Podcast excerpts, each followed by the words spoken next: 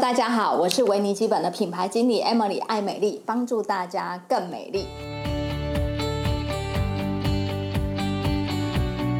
天气呢，慢慢的就是变高温，现在已经持续到了八九月，接下来秋老虎就要到了。你现在是不是开始使用凉感保养品？因为呢，实在是太热了。可是大家知道吗？大部分带有凉感的保养品都是含有薄荷的成分。那难道真的是薄荷可以让我们体温下降吗？真的它可以带来清凉吗？好，现在呢，我们这支影片就要告诉大家，其实呢，薄荷的凉，呃，并不是真正的凉。我们人体的大脑里面的细胞膜有一个叫做瞬时电位受体。其中有一个叫做 M 八冷觉受体，这个 M 八冷觉受体它非常的奇妙，它只要遇到薄荷醇、薄荷脑这样子的成分，它就会被激动起来，它就会被启动。那启动呢，大脑就会告诉你，哇，现在很清凉，很清凉。这个就是所谓的大脑凉。那我现在来举例一下，什么叫做大脑凉？就是大脑凉，就是。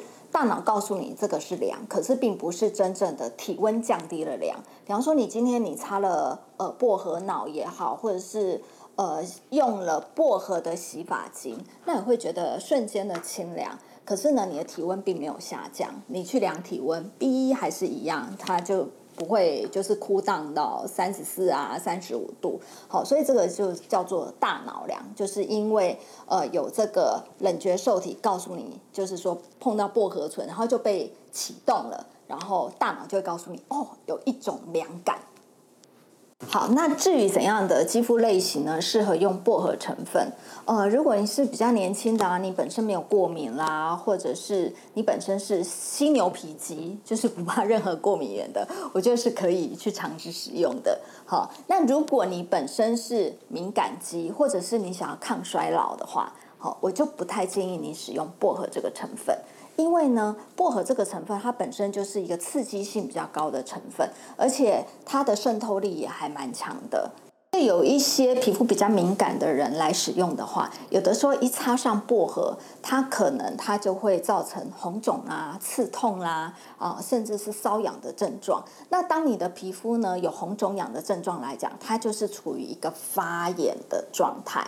那如果说你的皮肤发炎、细胞发炎，那当然就不妙喽。那这代表什么？代表你可能会加速你的老化，可能会影响到你的胶原蛋白快速的崩解，会造成皮肤的修护力会下降。那你如果有有色素或者是有疤痕的话，它的修护力也会大大的降低。所以你如果本身想要抗衰老的话，基本上我是不太建议呃使用。就是薄荷，含有清凉薄荷这样子的成分。我们的卫福部在二零一六年十月份的时候，它有颁发一个呃叫做《供儿童使用之化妆品的安全的指引》哈这样子的条例，它里面就有建议，就是说如果是儿童呃要使用，就是含有。薄荷这个成分的话，呃，两岁以下不太建议使用。如果非得要使用，一定要经过医生的同意。为什么呢？因为薄荷这个成分对小朋友来讲，真的真的太刺激了，而且小朋友的身体的代谢，呃，是比较不好的。他今天红肿痒的话，或者身体不舒服，他也不会讲。所以，呃，有关于薄荷这个成分，可能会引起小朋友的。呃，中枢的神经的中毒，或是呼吸的障碍，甚至是一些意识的模糊，或是婴幼儿童的癫痫，所以在使用上一定要非常非常的小心。好，那特别呢，像呃以前呃父母亲在带小朋友的时候，只要他长疹子啊，就会给他擦一些薄荷凉凉的东西，觉得是可以舒缓他。可是呢，这个行为。现在来讲是非常非常嗯汤的哦，因为可能会造成就是小朋友就是更大更大的身体的危害，你知道吗？薄荷的学名啊、呃、叫做 Mansa，它呢它是一个 怎样的名称呢？它其实是一个小三的名字啊。怎么叫做？为什么薄荷是小三的名字？因为呃在希腊神话里面，Mansa 是它是一个妖精。然后呢，他是冥王之神哈德斯的小三。然后有一天呢，就是哈德斯抱着这个小三 Mensa 在缠绵的时候，就被正宫原配发现了。就是正宫原配暴怒之下，就把 Mensa 变成一颗薄荷，所以就薄荷就叫 Mensa。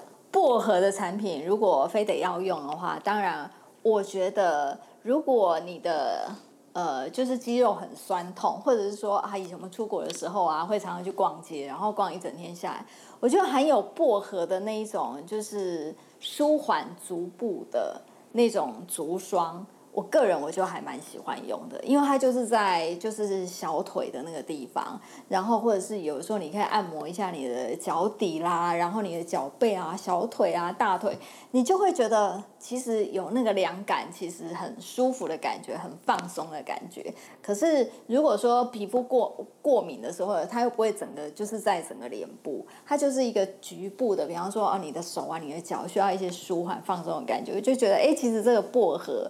的味道凉凉的，还蛮舒服的。其实我自己本身还蛮喜欢薄荷的味道，我觉得它还蛮清凉的。然后有一段时间呢、啊，我超级重度使用那一种，就是泰国进口那种薄荷吸剂，它就是小小一条，然后白色的，很便宜。对，很便宜。然后就就是很很多年前，N 年前，然后你就会觉得说，哇，泰在泰国买超便宜的，然后就这样吸。后来才发现说，哎，其实这样吸一吸，你造成依赖之后。呃，其实也不是很好，因为它长期使用之后，它可能会破坏你的鼻腔的黏膜，甚至造成那个血管性的头痛。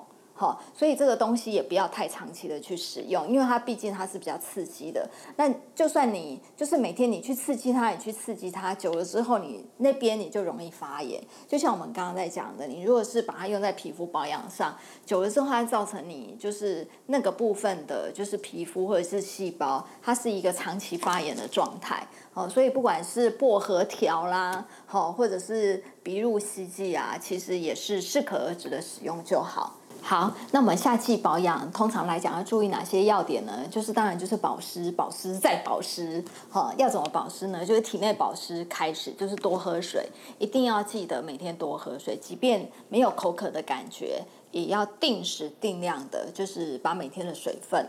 就是喝够哈，那第二个呢，就是除了我们体内保湿之外，当然我们的体外，我们的皮肤也是需要保湿的。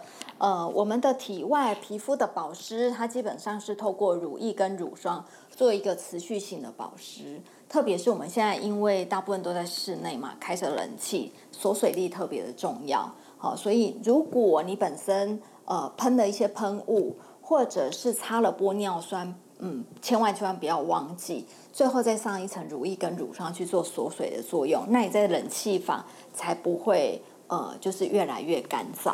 好，那第三点呢，就是油性肌肤的保养，比方说你有粉刺啊，你有痘痘啦，其实可以每天呃透过多洗几次脸，但是有的时候油性肌肤你甚至可以一天洗到三四次脸，甚至四五次脸。那但是不是去用力搓它，哈。那另外呢，就是说，当然夏天来讲很容易有汗疹，哈，就是呃台语所说的告光。那告光来讲，我们呃除了当然很严重，还是会建议去看医生。那我们如何透过日常的保养？其实很简单，只要擦一层薄薄的乳液就好了。好，那这我们之前这个议题，我们之前也呃有讲过。那如果接下来我们也会拍一些影片，针对这一部分讲得再更仔细一点点，好。那另外呢，就是当然喽，要注意防晒。我们防晒上一次呢拍了一支很精彩影片，在这个地方防晒评比。那防晒评比呢，呃，就是为什么拍这影片，就是因为我们现在防晒是大缺货啊。我们防晒已经维尼基本的防晒大概已经两年多没有进来了。那目前新的防晒成分在美美国，它在 FDA 还在跑流程。好，那但是防晒并不能够因为说呃没有维尼基本的防晒，我们就没有防晒了嘛。我们还是要好好的防晒。好，那有关防晒来讲，大家还是呃可以参考我们之前的影片，然后去选择适合自己的产品。好，那我们今天有关于夏季使用的薄荷保养品的单元，呃，我们就到这个地方。那如果你喜欢我们的影片，请记得。呃，帮忙按赞，然后或者帮忙按分享，分享出去。那另外呢，有任何的疑问，或者是你想要再看什么其他的影片，或者是其他的议题，都可以在下面留言给我们哦。好，啊谢谢大家，下次再见，拜拜。